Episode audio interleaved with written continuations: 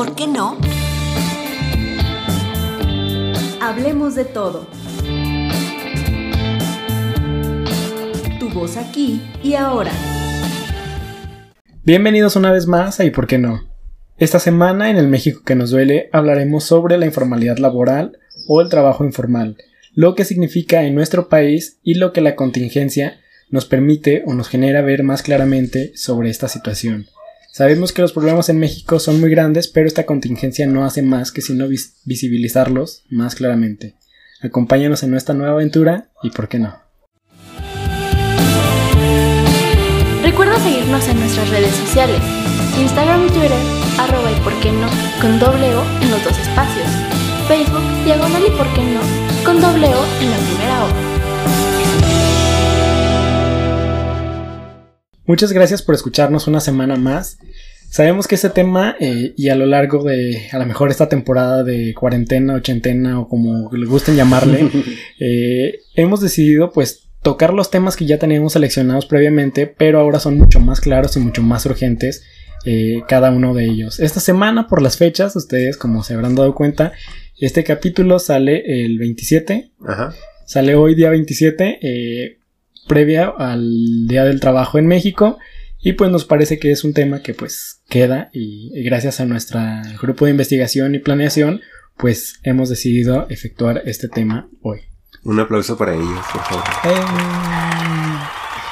Saúl, danos, danos pie a esta importante conversación del día. Híjole, pues yo creo que hablar de, del empleo en México es hablar de muchas cosas, ¿no? Un problema que se ha desatendido y por más que se realizó un esfuerzo muy grande en el sexenio de Felipe Calderón, nuestro presidente del empleo, se autonombró el presidente del empleo así como pues ustedes saben, ¿no? Cada presidente quiere, quiere pasar la historia por... Era el hombre de... El hombre de las botas y ya. Comandante Borón. No, no es cierto. Este... El hombre que le había declarado la guerra... Además, ¿no? O sea, ah, sí. O sea, es el, muchos nombres que... El Salvador de, de, México y, y, el del empleo. Pues bueno, ustedes saben, ¿no? Eh, cambiaba la dinámica industrial en México y pues quiso aprovechar ese momento y autonombrarse el, el presidente del empleo que pues bueno, no, le funcionó porque si bien se generaron empleos, lo único que hacía era que pues eran empleos, eh, bueno, más bien pasaba la gente de estar desempleada a pasar ocupada. Y los datos lo confirman, datos del IMSS de, de esos tiempos dicen que pues el empleo aumentó muy muy poco y fue hasta el 2000 10 donde empieza a verse una, un crecimiento un poco más notable. Y bueno, llega el momento de Enrique Peña Nieto que también mantuvo la estrategia, pero ahora él se enfocó por hacer que estos empleos fueran formales, ¿no? Porque si bien en el sexenio de Felipe Calderón los desempleados eran menos, estaban en la informalidad y ahora cómo haces que esos empleos que se generaron pasaran a lo formal y además con brechas salariales distintas y, enormes, ¿no? Entonces es en el seccionio de, de Enrique Peña Nieto donde él sí es el presidente del empleo, donde sí los datos del, del INS lo, lo confirman y es donde se disminuye la brecha entre los empleados eventuales y los que ya tienen una plaza, ¿no? Entonces, el esfuerzo se lo lleva, más bien el premio se lo lleva Enrique, Peña Nieto, además a pesar de los esfuerzos que hubo desde Cedillo, Fox y, y pues con Calderón, ¿no? Pero yo, yo, yo, creo que pues lo que padecemos ahorita de la informalidad es una mala estrategia, como siempre, ¿no? Hay, hay este, buenos esfuerzos, pero pues, los retos siguen siendo enormes. Yo creo que, bueno, para ti dices que es Calderón. Yo, para mí, yo creo que da un poco aumenta la, la, la informalidad con en, el sexenio de Vicente Fox cuando empieza a hacer apostarle no a los eh, como una maestra decía no a lo eh, el sexenio de la changar ¿cómo? changarrización eso este donde empieza a apostarle a ofrecer créditos no para que pongas tu tiendita no para que pongas tu negocito pero pues, supuesto de quesadilla. eh, ándale o sea pequeños o sea, eh, changarros, o sea, changarros como tal, como se conoce acá. Y pues eso aumenta un poco más la, la informalidad en México, que casi no hay, bueno. Hay demasiada. Pero yo creo que desde Fox es un gran, ahí aumenta la, la informalidad. Qué bueno que fracasó el programa, ¿verdad? Pero, Pero ese es programa que, es un primer esfuerzo por por hacerle sentir a las familias que están generando su propio eh, eh, sus propios recursos, por hacerlo sentir el microempresario, el que va para arriba, el que te vamos a proveer de todo para que después o sea, no sé, que empieces con como aquí, ¿no? Tu tallercito en tu casa y después una navecita y después una fábrica. O sea, es como era el ideal, pero sabemos que no sucedía así, ¿no? Entonces, yo creo que es como lo que estamos viviendo ahora, ¿no? Que haz tu, tu negocio, te damos el crédito a la palabra. Tu, estética. Ajá. Y sabemos que realmente eso no, no, no te va a dar lo suficiente como para que después te conviertas en un empresario. Entonces ahí caemos en algunos problemas que yo creo que más adelante vamos a mencionar. Y es lo que nos mantiene así con estos índices de informalidad tan grandes en el país. Es que es un tema eh, que requiere una planeación mucho muy larga y que requiere un acompañamiento eh, que a lo mejor se cortó en el caso de Fox y de Calderón y luego con Peñanito y que eh, a lo mejor me estoy adelantando el tema pero con nuestro querido Andrés Manuel. La super cuarta transformación, amigo. Por ejemplo, vemos que por más apoyo que des a, los, a las personas, como llaman ninis, para una formación y una integración en el empleo, vemos que también, mira, la planeación en la política que hay en términos de... Eh, pues, ¿De escritorio? De escritorio, sí, eh, está a lo mejor fundamentada en algo, pero también eh, vemos que el mexicano también hace muchas trampas, ¿eh? Ah, sí. O sea, esta, cosa, de, simular que estamos formando un joven y que se va a, que va a ingresar en el empleo, eso también me parece una burla de México. O sea, y no, creo que también, no solamente de que te parece una burla de que estamos formando. Hay gente que se está aprovechando de, ese programa. Que, no, pero deja, o sea, de, que supuestamente tienen a gente, a estos jóvenes, a jóvenes capacitándose cuando no. Cuando no tienen a nadie capacitándose y ese se van por tajada, ¿no? Se van sí, claro, cuando te dicen que por un lado te dan, o sea, te registran con una cantidad y ellos se quedan con otra y ya se, y ya se está simulando. O hasta tú como eh, persona que no estudia ni trabaja accede o, acepta formar parte de, un trato con el formador que dice, la neta, pues no tengo el tiempo para atenderte ni, pero te voy a dar una feria, la mitad, y yo me quedo con la otra. O sea, eso también es una cosa que los mexicanos deberíamos de... Pues imagínate, si eso sucede con los programas sociales que están enfocados a, a, atacar el desempleo en los jóvenes, que a ¿Qué, ¿Qué, sucede con las empresas, no? Y toda esta onda de informalidad y dobles nóminas y no te aseguro y Ándale, ese tipo de cosas que digo, pero ese ya es, es otro tema es lo que deriva un poco también. Claro. Eh, para aquellos que nos escuchan y nos parece pertinente mencionar eh, a qué nos referimos con informalidad laboral, ya que muchos en ocasiones cuando escuchan eh, trabajo informal se entienden a, al trabajo que únicamente está en calle o que es un puestito eh, pues improvisado. O el negocio familiar. O un negocio familiar, o a lo mejor en una empleada doméstica, pero eso ya en el caso de, pues, en ocasiones muy lejano. Eh, quiero mencionarles que el INEGI define la informalidad como el porcentaje de las personas ocupadas que son laboralmente vulnerables por la naturaleza de la unidad económica para la que trabajan o cuyo vínculo o dependencia laboral no es reconocido por su fuente de trabajo. Esto eh, nos aclara primero dos cosas. No solamente es que no eh, dependan eh, de cierta forma de un registro en una fuente de empleo, sino que también aquellas condiciones que no son eh, las correctas o, suficientes para un trabajador, eso también es parte de la informalidad laboral. Bien, ya que tenemos claro esto ya que Saúl nos hizo el contexto de México sobre esta situación y un poco avanzamos a Andrés Manuel, pero iremos poco a poco. Todos los caminos llevan a Andrés Manuel, déjenme decir. Porque todos los caminos llevan a la cuarta transformación que está pasando en México, claro que Qué miedo, ¿qué onda con usted? pues estamos? Pues, es que las personas que están allá no nos están viendo, pero esperamos que se note el tono de... De sarcasmo, de, sarcasmo, ironía. sarcasmo e ironía en nuestras ah, voces. Era sarcasmo. O sea, ¿estás formando una ruptura? No, para nada. Porque siempre se deslinda, no, no, no, no, siempre se deslinda de, ah, yo no, yo no estoy con Andrés Manuel. O sea, bueno, ya. Es una crítica abierta a todo. Está bien, no, sí, claro, pero, lo que me, vamos a dar, por me hace un poco de, de, de, o siempre me he fijado en Isabel, es como que yo no, eh. Yo no estoy con Andrés Manuel, no. Pues no, amigo. No, y cada quien, o sea, cada quien es. Bueno, es que su, acuérdate su filiación y su apego a cierta senadora. ah, sí, cierta. ¿Qué senadora? Claro que la temporada 1 quedó claro. La, la ¿Quién era la buena? Amigos, amigos, ya. Va, va, va, bueno. Aquí ya, no, ya, déjame, déjame decirte. No hay que Yo no estoy ligado a, a esta diputada local. Sí, ya, ya, ya, ya, ya. Eh, ¿Por qué hablar de informalidad laboral? Eh, hicimos una breve investigación en nuestro tiempo libre. El equipo de investigación le hice, recuerda. Ah, sí, perdón. Desde el equipo de investigación de por qué no. Corrección, corte. El equipo de investigación de por qué no, eh, pues indagó sobre este tema y sobre algunos pilares sobre los que nos podremos guiar para hablar sobre esto. Y en términos de productividad, eh, que es el primero, quiero que Rubén nos hable sobre este punto. ¿Qué, qué, qué implica en términos de productividad la informalidad laboral en México?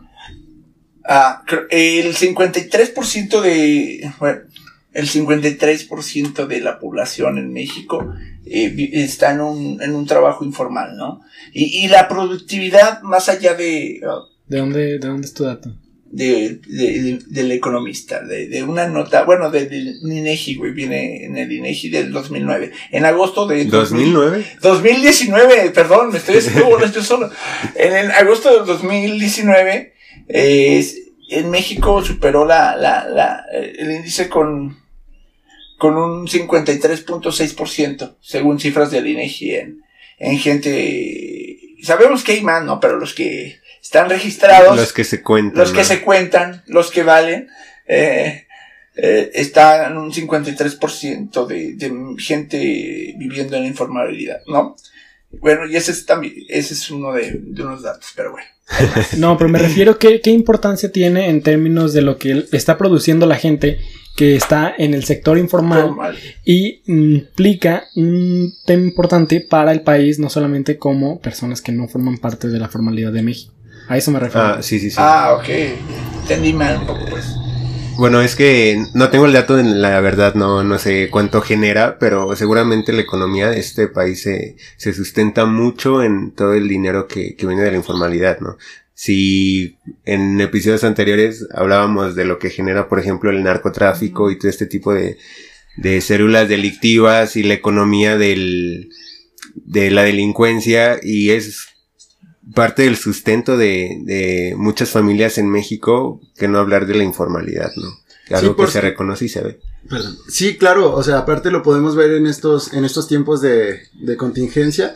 O sea, muchas personas que son las que no pueden quedar, no pueden quedarse en casa porque vivimos del, porque vivimos del comercio, el trato con la gente y demás. No podemos, no se puede estar dentro de, no se puede estar dentro de casa siempre porque son en muchas ocasiones eh, pues vaya, el brazo operativo de la economía en México podría, podría atreverme a decir por qué, porque es, ¿por qué? Porque es la economía de, de pesito, o sea, es el, es el chicle que te compras, los churritos y, los tacos, eh, los tacos, o sea, muchas cosas que para muchos de los mexicanos son vitales, o sea, diario haces una de estas compras a, a una de estas personas, eh, tal vez ni siquiera te das cuenta, pero estás, estás haciendo en este, en este, en esta parte.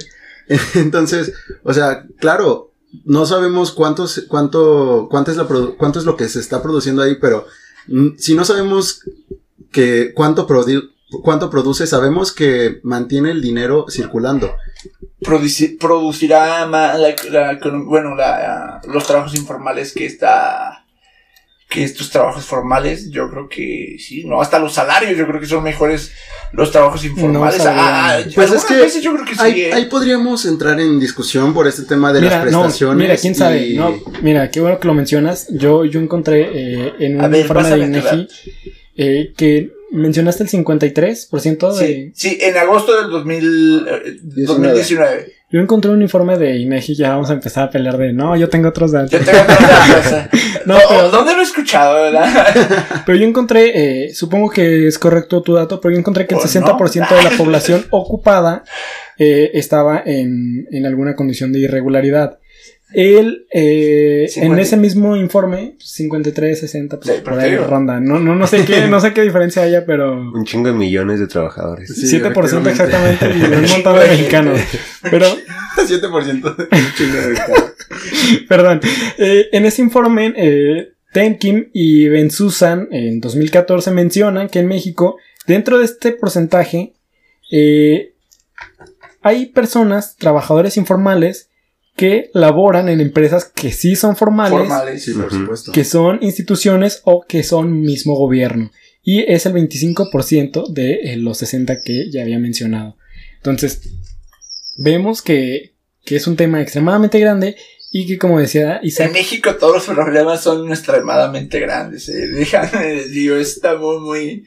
Y que a lo mejor lo, que, lo que preguntabas, a lo mejor viendo que el porcentaje es mucho mayor que el que la mitad de la población ocupada, puede que, que aquello que me mencionas de, de a lo mejor que la gente que está en la informalidad genere más que aquellos que están en el sector formal, pues puede esa es yo creo que, bueno creo que si nos metemos en el en términos de, de lo que, que, supongo que en algún momento tocaremos en este en este asunto de las empresas eh, con todo con todas las estrategias que hay en términos de de impuestos, tal vez para, pues no sé, para saltarse alguno que otro, probablemente en el, en el lado informal hay, o sea, hay mucho más dinero que, el, que lo que se puede percibir formalmente. Y claro, eso afectaría en términos, pues, o sea, de Hacienda y, y que bueno, yo no soy algún economista como para... Si usted es economista, llámenos. Sí, por, por favor, y pues podemos tener una... Por favor y por su bien. podemos tener una, una conversación eh, para enriquecer este debate, pues más padre, ¿no? Que nos dé aquí un debate chido. Pero yo, creo que es muy importante lo que menciona Rubén. Todo lo que yo digo es importante. no ah. Nada, es cierto, ya. Consideraba importante lo que decía Rubén, este, esta onda de saber si la informalidad genera más dinero que la formalidad y yo considero que sí, ¿no? Porque si bien la, la informalidad está llena de precariedad y de mucha carencia, entonces este tipo de explotación, estas condiciones en las que tienes a un empleado o un subempleado o una persona que labora para ti, es lo que quizás le da el plus a, al, a los productos, a lo que se hace en la industria mexicana y es prácticamente el, el, obrero un medio de explotación más y de donde se genera la mayor riqueza, ¿no? Hay algo muy, este, los memes últimamente dicen todo, ¿no? Acabo de ver un meme que decía... ¿Los de Anaí? No, no, no, no. Ay, un, un, meme que decía, que hacía mucha referencia a estas carreras que nosotros estudiamos, ¿no? El vato de, que el, el señor que vende los tacos de carnitas trae una, una super camioneta y tú con maestría y todo esto. un, eh, eh, no, O sea, no, güey, en el transporte público, güey, ¿no? Eh, Saludos al doctor que me encontraba en el transporte público todas las mañanas. cuando, cuando salíamos. No, eh, debo decir, eh, como, como persona que, que, forma parte, o al menos en algún momento formé parte de esta informalidad del trabajo. Yo supongo Y seguimos formando, ¿eh? Yo no, formo parte de esa informalidad. Sí, obvio. Bueno, la mayoría de mis trabajos. Ustedes, yo soy Nini, entonces. bueno, ahorita yo también. Pero en este momento, eh, que, en que en el que me encontraba, o sea, cuatro años de mi vida dentro del, o sea, dentro completamente de la informalidad del trabajo, y hablar con, con, otro, con otros amigos, personas que estaban algunos dentro de la informalidad también, pero de otra manera, y otras personas que estaban dentro de la formalidad, era, era raro porque yo ganaba más que ellos. O sea, haciendo los cálculos yo ganaba más que ellos y, y pues en menos tiempo. O al menos ganaba lo mismo que ellos, pero en menos tiempo. Entonces, creo que se compensa un poco con las prestaciones de pronto que tienen las personas del sector. Una seguridad o una estabilidad. Ajá. Pero en estos términos como digamos de, de dinero en efectivo neto sí. cash, creo que sí, creo que sí como persona lo ves más rápido. Y aparte, eh, muchas veces como persona que andas eh, pues de a pie, te preocupa más a veces tener en un día para comer o en un día para cubrir tus necesidades que estar esperando fin de mes, una quincena, una semana, Eh, para después, o sea, formular todo este tema. Entonces, por eso creo que muchas personas, como mencionaban, no es el tema, o sea, sí tenemos el tema de que, de que hay poca, poca formalidad en el trabajo, pero aparte tenemos la cosa de que hay muchas personas que no quieren pasarse a la formalidad porque prefieren estar en la informalidad por este tema podemos hacer un juego de beber de, todas las veces que decimos formalidad e informalidad. Por este tema de, la comodidad que ofrece eh, estar generando diariamente eh, tu ingreso. Esa, eh, yo, creo que eso es lo que mueve un poco al país, este flujo de dinero de, la economía, bueno, de la, del, sí, del gasto de la informalidad, ¿no? yo, bueno, lo que acabas de decir me, me queda completamente claro. Yo lo he vivido, que dices que, güey, yo, yo ganaba, yo trabajé en diciembre en una empresa de manera formal. Y, güey, en una semana lo que me pagaban ahí en una semana yo acá, en el trabajo actual que, eh, donde estoy laborando, en dos días, güey, gano lo que ganaba ya en una semana. Sí, o sea, pero, pero ahí, ahí te voy a tener tantito. pero también, ¿sabes qué? Seamos honestos.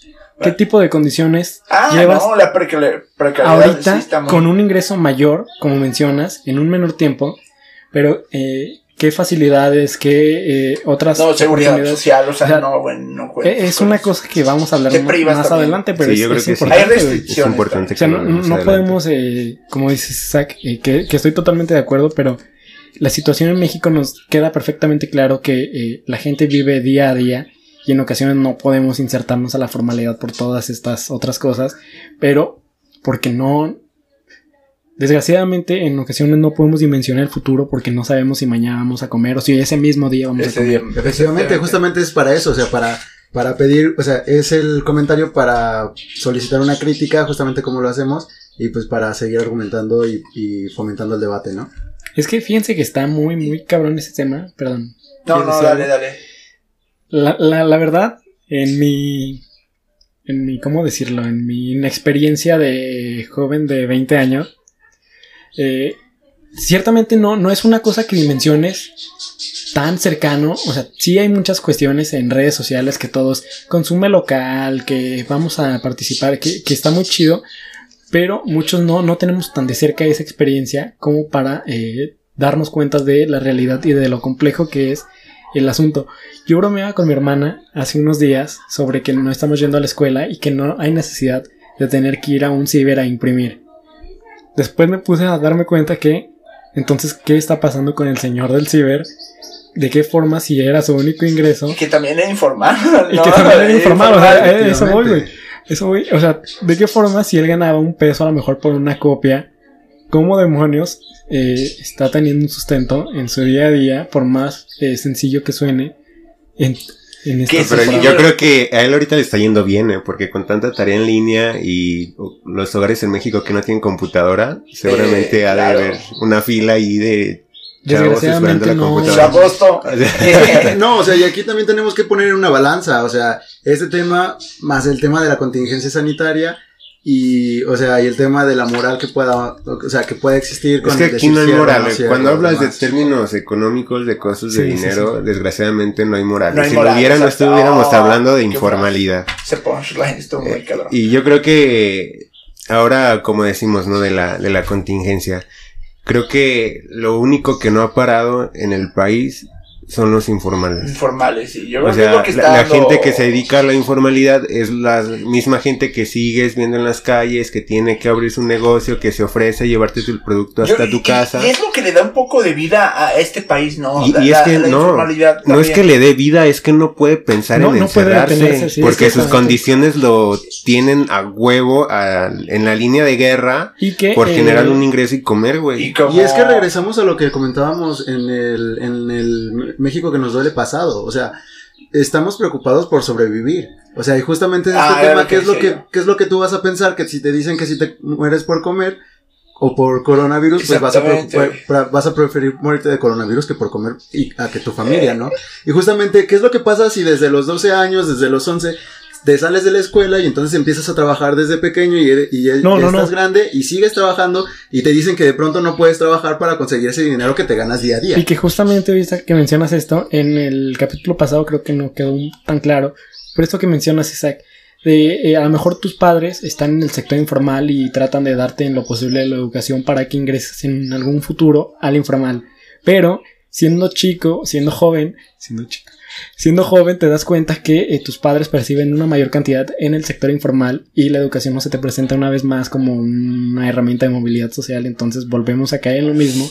Y eh, lo que mencionaba eh, una doctora en la universidad, las desigualdades y la la pobreza, o bueno, son persistentes, los problemas son persistentes en México y pareciera que, que Estamos en un círculo vicioso. Y desgraciadamente, bueno, al menos yo leí algo así como que necesitamos cinco generaciones de tu familia para, salir, de, la para salir de la pobreza o de una condición de vulnerabilidad. Porque así como tú ves a tus papás que les dan bien, a lo mejor tú mejoras, mejoras un poco el negocio, te dedicas a eso, pero sigues en la informalidad. Yo creo que antes, eh, antes esto era lo, aspiracional, ¿no? Mejor, eh, mejorar, por decir, la, la condición ¿no? que tuvieron tus padres. La, mejorar la condición que tuvieron tus padres. Y yo creo que ahora ya ni a eso se alcanza, ¿no? Ni a eso se, se, se, se aspira, ¿no? a veces que. Pues es seamos, honestos, honestos, güey. Lo que dijo Isaac de. de. ¿Cómo dijiste? De, de. No solamente de alcanzar una mejor condición de tus padres. No, no, no, de tus padres.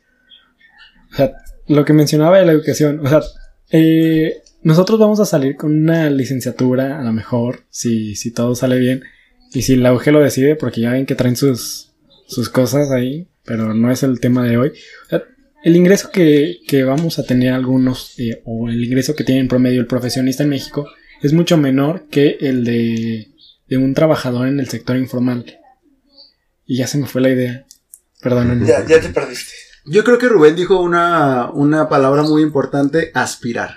O sea, y ya lo habíamos mencionado creo que también antes, o sea, es que vivimos en una sociedad aspiracionista, o sea, donde siempre, o sea, tenemos estos modelos donde siempre queremos tener esto, este tema, este, o sea, este, esta cantidad de productos eh, que tenemos que consumir, esta, es, no sé, esta computadora que tenemos que tener, este celular que queremos comprar.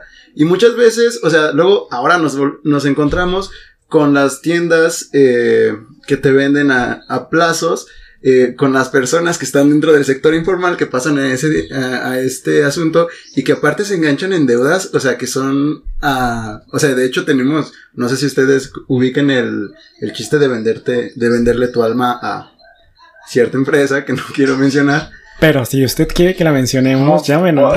Escríbanos en el correo. Pero pues bueno, o sea, que tú te, que, o sea, dicen, o sea, luego se utiliza este como de que ya le vendiste a esta empresa que mejora tu vida. Entonces, o sea, este tipo de, por favor. ya, Por favor, eh. no me es el chiste, no es el chiste. Ah. Pero me lo dicen fuera del aire. Sí, fuera del aire donde, no, El único que tiene crédito en ese lugar entre nosotros.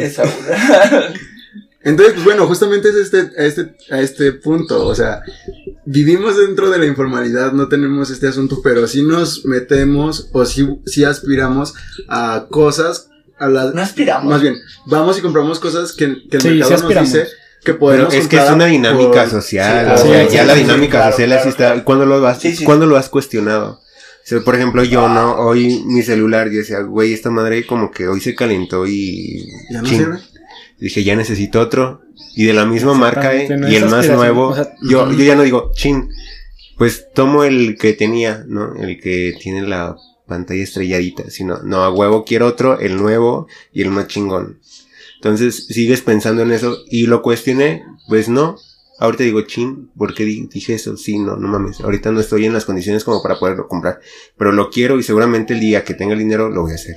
Y, o el día que se te presente una oferta. Exactamente, una oferta donde tú digas, voy a aquí a cinco años y a plazos de 100 pesos, a huevo. O sea, no sé, o sea, es un ejemplo, ¿no? Sí, pero eh, creo que ya no estamos saliendo. Ya, sí, no, saliendo solamente quiero, quiero hacerles dos preguntas eh, que, que justamente era lo que quería mencionar anteriormente. ¿Ustedes consideran que hoy en día es más difícil alcanzar una mejor posición social que en la generación de nuestros padres? Yo digo que sí, un poco más. No, yo creo que no. Yo creo que es más difícil. Yo digo que es más difícil. Yo creo que es más difícil. Eh, no sé, siento que hay más competencia. No sé, o sea, este, este tema de, perdón, este tema de, como lo mencionan, saturación de, de profesionistas, muchas personas, y que lo que antes se vendía como una herramienta de movilidad social, ya se está quedando un poco obsoleta, o sea, Eh, va, va eh, funcionando un poco menos cada vez. Yo creo que el claro ejemplo es eh, de nosotros, ¿no? Que antes cuando terminabas una carrera universitaria, puta madre, era como que ya es el futuro asegurado, ¿no? O lo ve, o sea, veía como eso, ¿no? Como el... Se veía porque Sí, no- o sea, terminabas la carrera universitaria y eras feliz para no, siempre, con ¿no? tener prepa era un- O algo así, No, y ahora ya no, güey. O ya ahora eh, termina su carrera universitaria, güey. Y ta madre, a ver si consigo. No, pero yo, Aunque yo sea el trabajo, no sé. No, No, pero yo no creo lo que, las condiciones están No de lo que está, de lo que estudiaste, ya, ya sea un trabajo. Sí, güey, el pobre, Pero, pobre pero porque fíjate, en- No, no me refiero a eso. No, no, o sea, en mi Lo- puta vida lo- voy a decir eso. Gracias. Qué bueno. Por eso me yo, les hacía esta pregunta, güey, porque no sé, no sé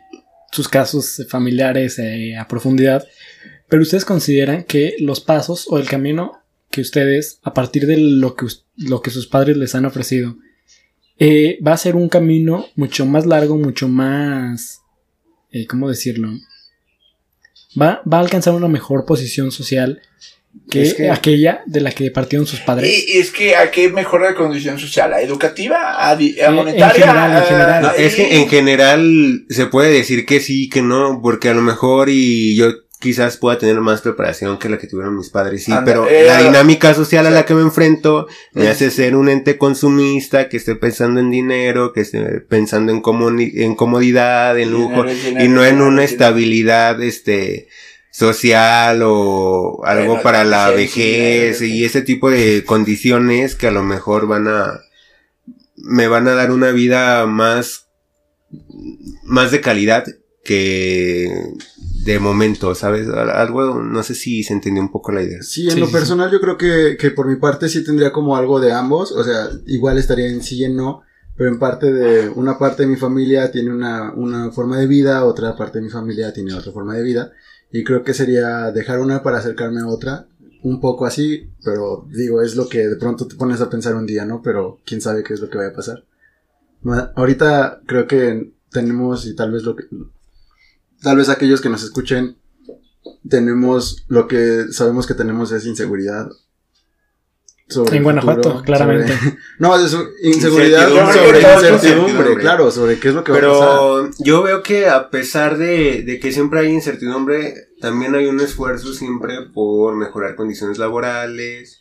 Este, y mientras siga habiendo alternancia, yo creo que en lo formal, en lo institucional vamos a seguir creciendo, ¿no? Y a lo mejor se van a, el salario va a ser cada vez más justo, este, a lo mejor los sindicatos van a tener una mayor representación y se van a comenzar a democratizar y todo ese tipo de cosas que hacen bien a los trabajadores. La democracia se vive.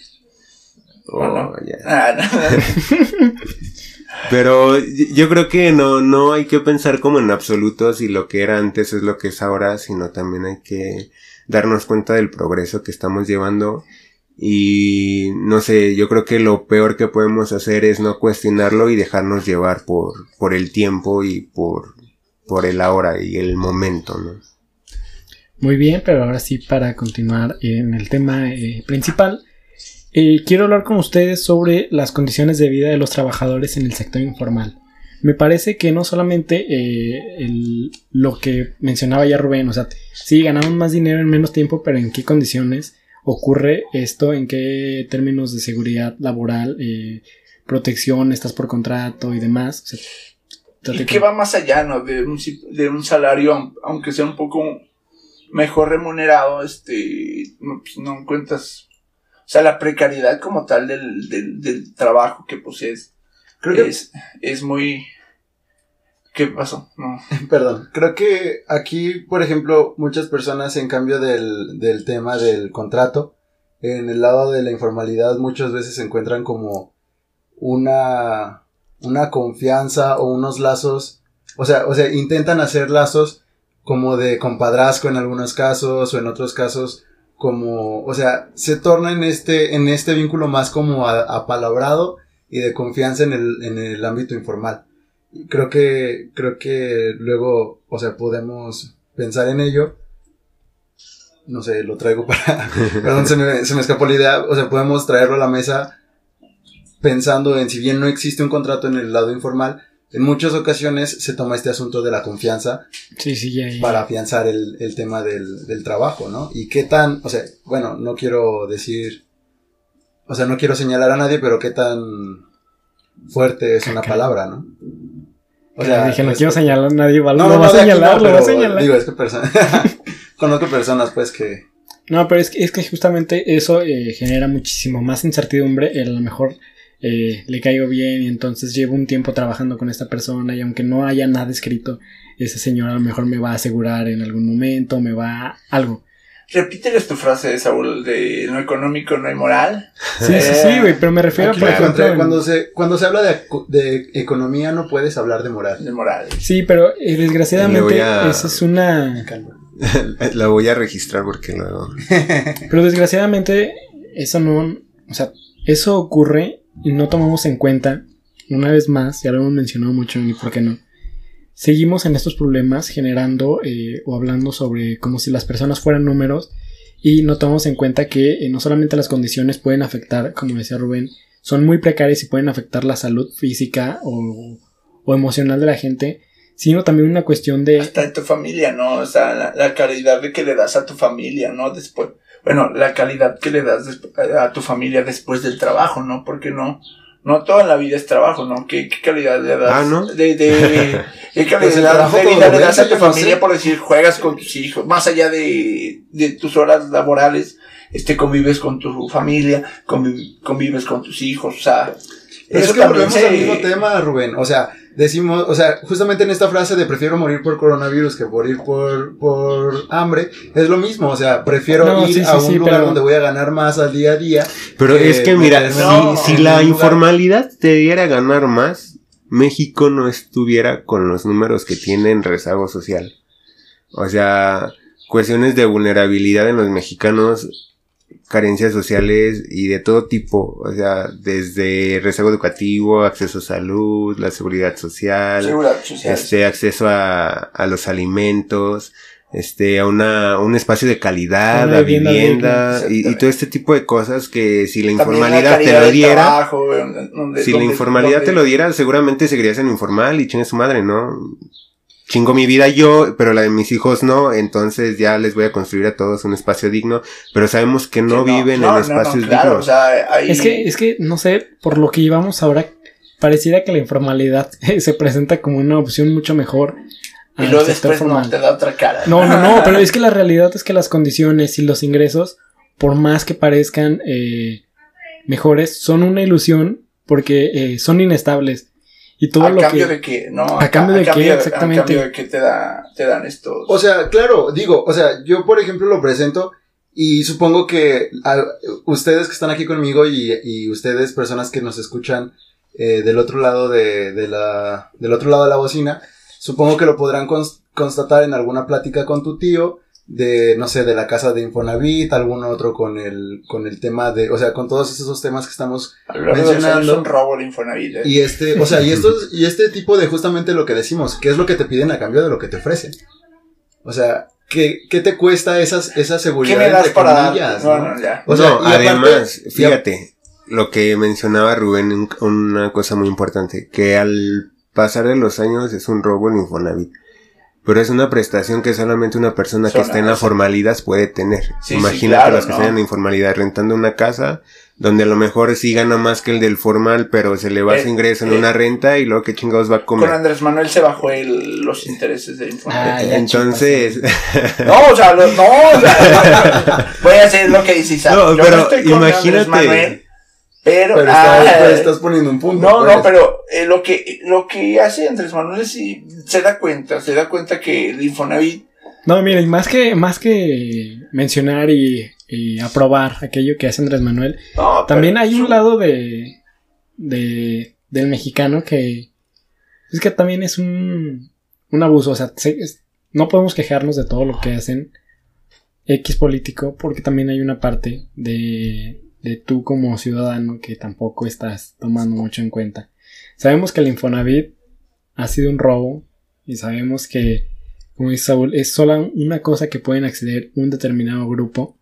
Oh, claro, claro. Pero es una oportunidad que eh, también, no, no sé si recuerda Rubén, pero un maestro nos asesoraba sobre eso, que también podría voltearse si eh, alcanzas a, a, tener una posición eh, o un grado pues ah, porque ah, entre empleados hay empleados también. Exactamente, o sea, hay una cosa de juegos ahí que juegos macabros. Que, que ya comentábamos este tema de la informalidad, pero no había, no había pensado en eso. Perdón, me voy a salir de, de esto que estamos haciendo, pero fue la reflexión que me vino. En una ocasión me tocó estar, perdón, que me, que me meta así.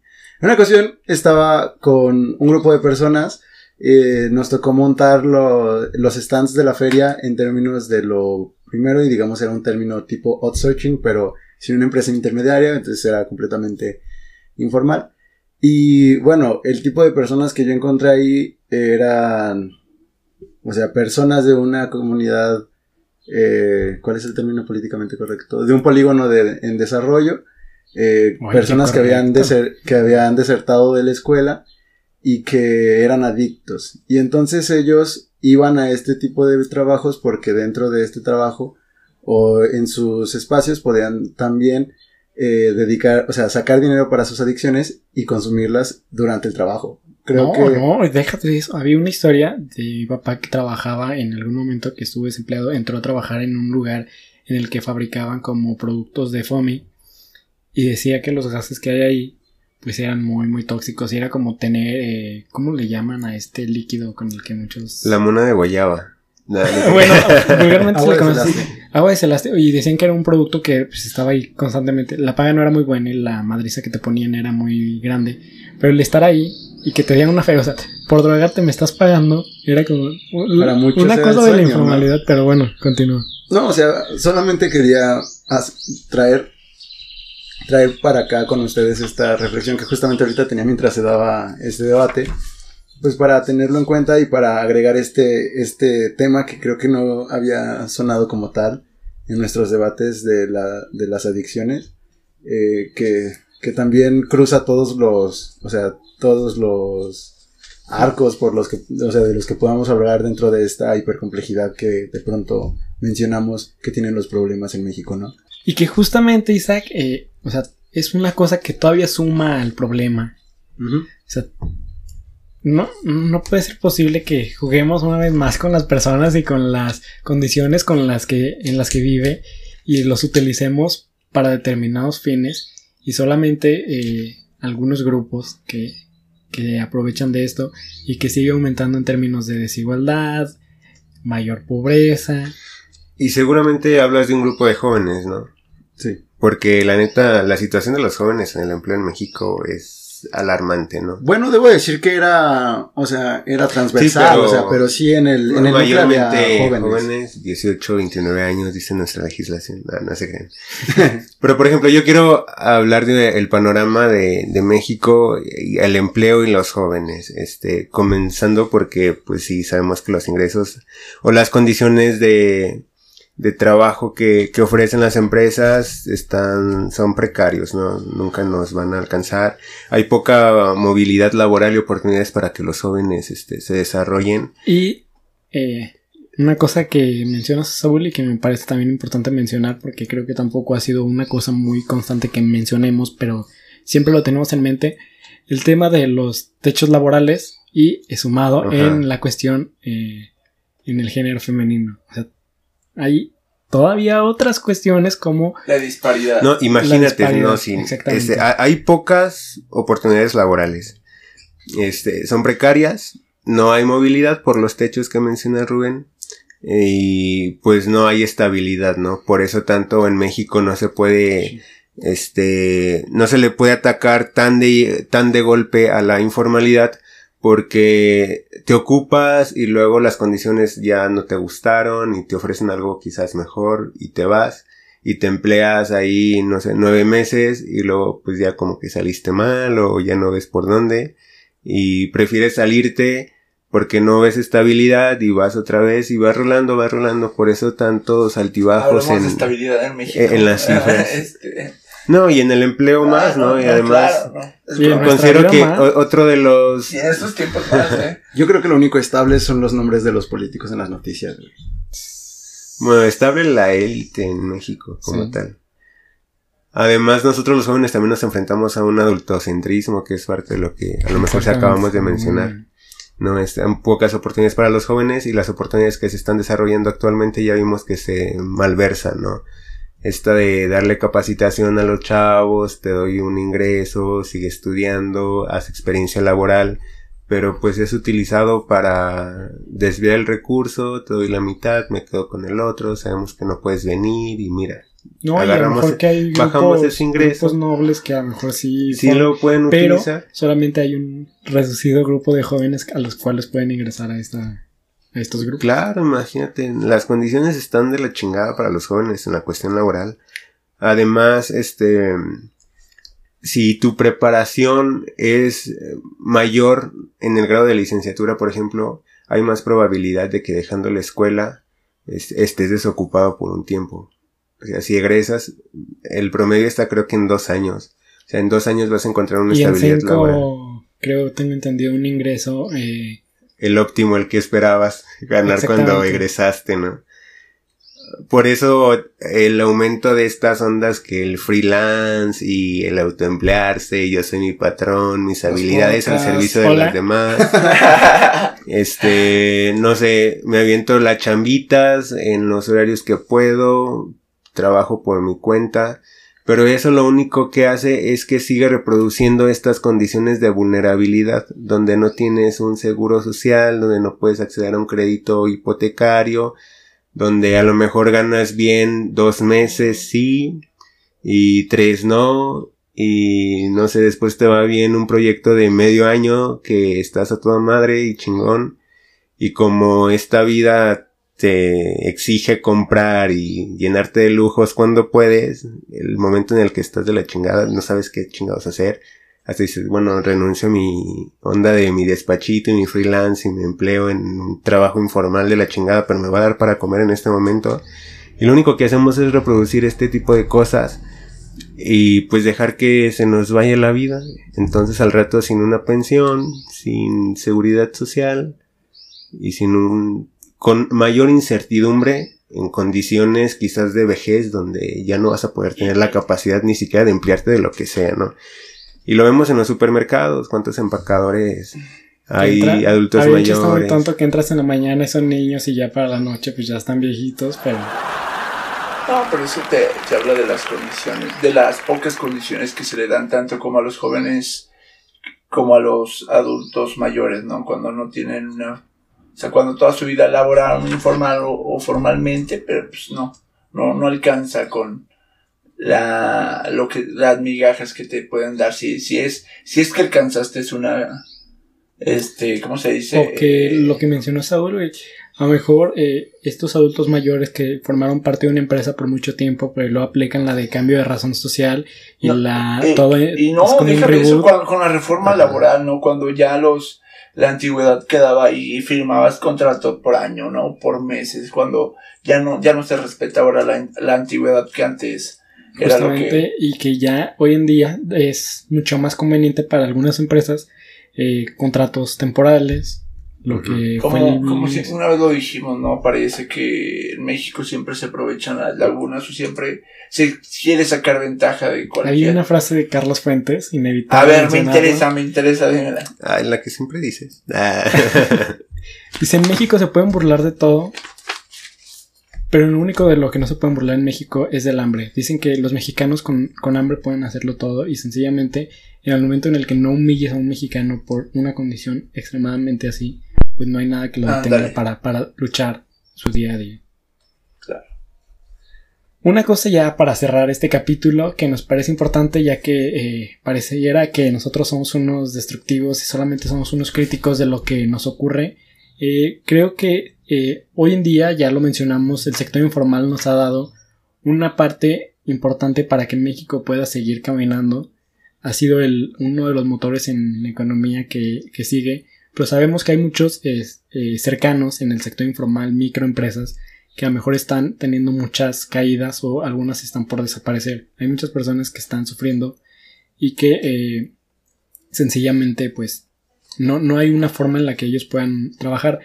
Creo que eh, nosotros, como y por qué no, si ustedes así lo desean, nos comparten, creo que nosotros podemos ayudarlos a que se inserten en esta nueva mecánica del comercio en línea eh, en la medida de lo posible, ya que pues creo que podría ser un tema del que hablemos en alguna otra ocasión que me parece importante ya que esta situación que hoy vivimos nos presenta una oportunidad y también una, una cosa eh, pues bastante peligrosa para muchos de los empleos y sectores informales que hay en México. Eh, para terminar también hay unas propuestas que estuve leyendo y no sé ustedes cómo podamos discutirlas.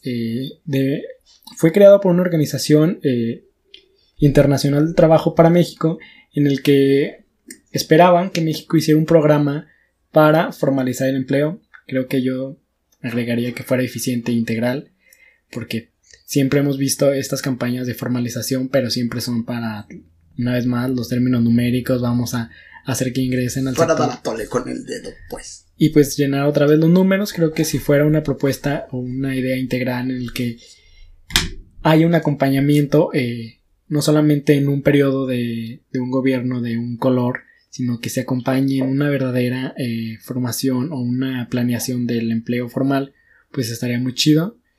Y otra que mencionaban era sobre los seguros de desempleo y eh, las pensiones universales, que ahí pues podemos criticar mucho sobre eh, actualmente el tema. Yo digo que amerita un, un, capítulo completo, ¿no? El tema de las, de las pensiones universales. Pues, ¿por qué, ¿por qué cuestionarlo? Ya, ya está, ya es... Se quiere elevar a rango constitucional, ¿no? Sí, sí. Pero, pues, Entonces, seguramente nuestro paso va, va por ahí. El asistencialismo, como siempre. Además sabemos que las empresas no giran a lo formal si no hay incentivos fiscales. Ah. Porque eso sí, se las damos a las transnacionales que vienen y se ponen en nuestro territorio. Eso sí, les condonas un chingo de impuestos. Pero ¿por qué no a las... Todos, los pones en bandeja. Les das todos y, ellos te dan migajas. Y por eso sí crean empleos formales, pero a ver, a los que ya están y están generando economía, pues sería como quitarles un ¿Eres tu Guanajuato? ¿Eres tu Guanajuato? Este, ¿Eres no, tu no México? eres tu Guanajuato. Eres, tu, eh, insignia guanajuatense de un solo sector, ¿eh? Que no es todo Guanajuato. No, bueno. Perdón. ¿Algo más que agregar, compañeros? Amigos, colegas, críticos de, de nuestra realidad mexicana. Híjole, pues nada más quédense en casa, protéjanse. Los que pueden. Háganle caso a Gatel, por favor. y hay una admiración a Gatel increíble, ¿eh? no, yo creo que también es mame. O sea, sí, pero. No, sí, pero creo que es un fenómeno de adoración a Gatel que se puede. Lo merece, güey, lo merece. Yo ya tengo su póster. ah, oye, hay algo que. O sea, sí, pero yo creo que como todo hay que tener cuidado con este México en el que estamos. O sea, qué es lo que puede pasar en un futuro con esta ola que se está dando. Ah, qué es lo que puede representar. Que Gatel se, se cuide del PRI porque luego no lo vayan a poner como candidato a gobernador. ya ves que. Me refiero. Eso hizo con este. No. ¿No? Cuando fue lo del. Pues con todos. Eh, el H1N1. Para atrás. Ay, no se me olvida. Que, fue candidato para gobernador aquí en. Ah, Córdoba. Córdoba. el, doctor Córdoba. Córdoba Villalobos. Sí, sí, es él, ¿verdad? Ok. Panista y como hizo buen trabajo ahí en la Secretaría de Salud con la contingencia que nunca se, la dieron por parte del PAN para gobernador. Pero bueno, ya ese es otro tema. Sigan cuidándose, estén en casa, todos seguros. Los que pueden y pues, si usted no tiene nada que hacer en la calle, no, no salga. Pero pues, ahí, eh, como dijimos, no hay Reiteramos nuestra invitación para que aquellos que están en el sector informal, pues, se integren a las nuevas mecánicas, que sabemos que las condiciones también son muy difíciles, pero eh, tenemos que hacer algo para no, no desaparecer. Bueno. Gracias por escucharnos. Bye. Nos vemos la siguiente. ¿Y por qué no? Está disponible en Spotify, Apple Podcast, Google Podcast, Anchor, entre otras famosas plataformas de podcasting.